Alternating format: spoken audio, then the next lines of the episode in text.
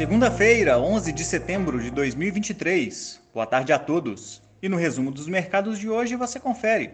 O Ibovespa avançou 1,36%, encerrando aos 116.883 pontos. Divulgada hoje, a balança comercial da segunda semana de setembro evidenciou um superávit acumulado em 2023 de cerca de 66 bilhões de dólares, 52% mais elevado que no mesmo intervalo do ano anterior.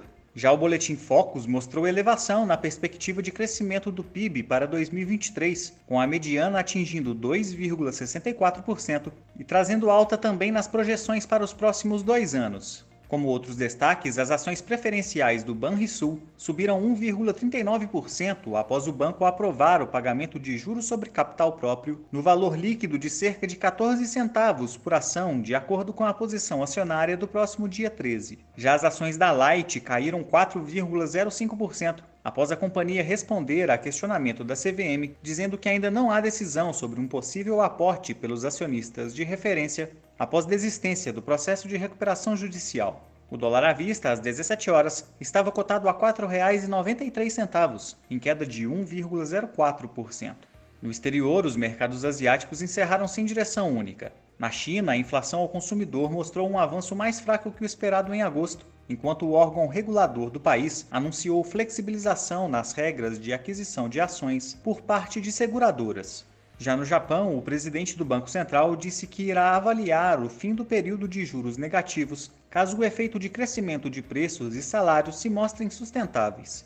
Por lá, o índice Nikkei caiu 0,43% e na China, o índice Xangai Composto subiu 0,84%. As bolsas europeias subiram após a Comissão Europeia divulgar projeções de crescimento para 2023 e 2024 mais baixas do que o esperado anteriormente.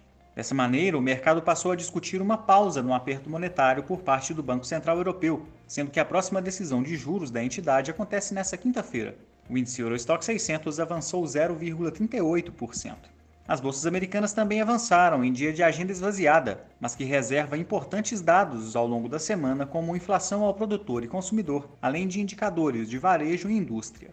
O Nasdaq teve alta de 1,14%, o S&P 500 subiu 0,67% e o Dow Jones avançou 0,26%. Somos do time de estratégia de investimentos do BB e diariamente estaremos aqui para passar o resumo dos mercados. Uma ótima noite a todos e até a próxima.